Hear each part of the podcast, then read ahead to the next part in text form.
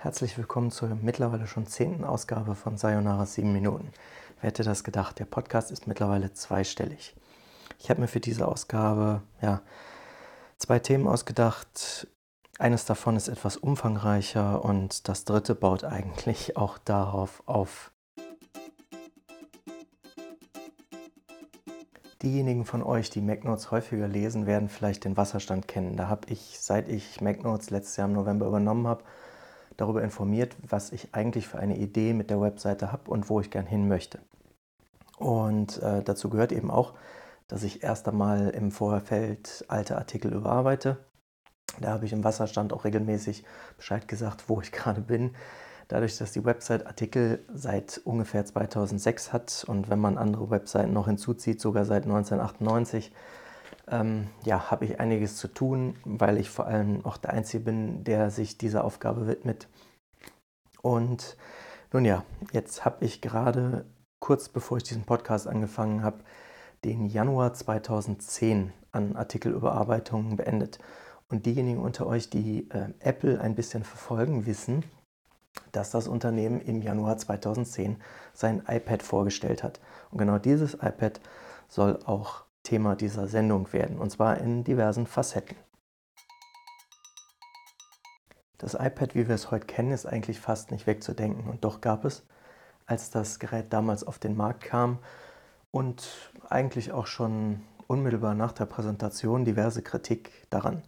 Auch das iPad konnte ähm, Adobes Flash nicht abspielen.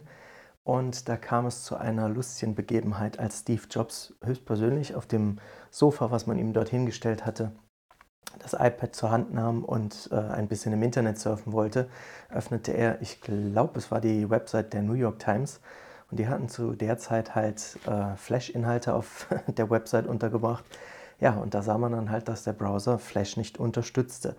Das wirkte ein bisschen wie so ein kleiner Fremdschämen-Moment, aber unterm Strich finde ich es im Prinzip ganz gut, dass Apple äh, ja, den Sargnagel auf Adobe Flash gelegt hat. Weil, sind wir doch ehrlich, äh, die Technologie war irgendwie nicht ausgereift und fehleranfällig und man machte dann schon Witze darüber, dass Adobe, ich glaube dienstags war es, ähm, immer so einen Update-Tag hatte, wo es dann diverse Sicherheitslücken gestopft hat und und und. Letzten Endes jetzt im Januar, ich glaube, ja, letzte Woche war es, ähm, hat Adobe dann selber den Stecker gezogen. Eigentlich schon zu Beginn des Jahres, aber seit 15. Januar dann wird auch äh, jeder Flash-Inhalt im Web in, äh, ja, von, von Adobe, wenn der Flash-Player anspringt, irgendwie deaktiviert. Und da gibt es dann eine Fehlermeldung mit einem Hinweis und da könnt ihr euch dann auch informieren, äh, warum und wieso Adobe Flash mittlerweile nicht mehr unterstützt. Safari war übrigens einer der ersten Browser, der Flash dann auch am Desktop entfernt hat und soweit ich weiß, gab es letztens irgendwann ein Update von äh, Google Chrome auf Version 88 irgendwas und die hat dann auch den Support für Flash entfernt. Weil wenn das System jetzt nicht mehr aktualisiert wird vom Hersteller, dann stellt es ein immer nur noch zunehmenderes Sicherheitsrisiko dar.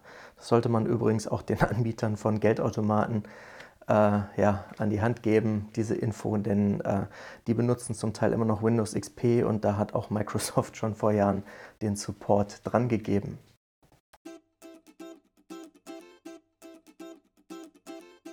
Sieht man davon ab, dass auch Adobe sich darüber tierisch aufgeregt hat, dass Apple selbst beim iPad Flash äh, nicht ja, unterstützen wollte, gab es auch noch anderen Ärger rund um das iPad. Kurz nach der Einführung überlegte nämlich Fujitsu, ob es nicht Apple verklagen sollte. Warum?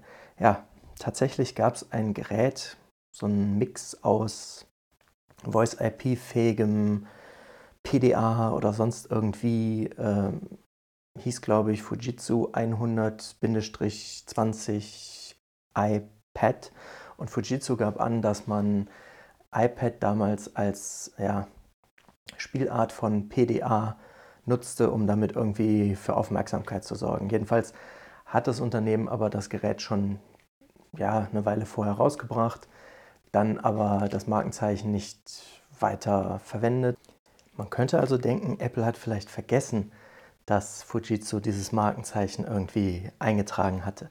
Das Lustige ist aber, wir spulen in der Zeit ein paar Jahre zurück. Apple präsentiert das iPhone und damals gab es die Firma Cisco. Kennen einige von euch, Hersteller von Netzwerkprodukten? Ja, und auch Cisco hatte ein Voice-IP-fähiges Telefon, das iPhone hieß. Und äh, ja, da gab es dann ähnliche rechtliche Probleme. Hinterher hat man sich dann mit Cisco geeinigt und auch die Sache mit Fujitsu hat sich irgendwann mal in Rauch aufgelöst. Aber das zeigt, dass Apple vielleicht auch mit ja, Absicht gewisse Markenzeichen ignoriert, um dann letzten Endes äh, selbst Profit draus zu schlagen. Und weil ich also jetzt die ganze Zeit die Artikel aus dem Januar 2010 überarbeitet habe, möchte ich an dieser Stelle auch noch mal ein bisschen die Arbeit von MacNotes damals reflektieren. Nennt mich ein bisschen altmodisch, aber als ich dann die Schlagzeile gelesen habe, wird Apple von Chinesen verklagt, ähm, habe ich gedacht, nee, das hätte man auch 2010 nicht schreiben sollen. Denn Tatsache wurde Apple von irgendeiner chinesischen Firma verklagt. Den Namen habe ich jetzt auf dem Monitor nicht gerade hier stehen und äh, dann auch schon wieder vergessen. So wichtig war das Ganze. Nur wichtig ist mir, ähm, nicht die Chinesen haben Apple verklagt, sondern einfach nur eine chinesische Firma.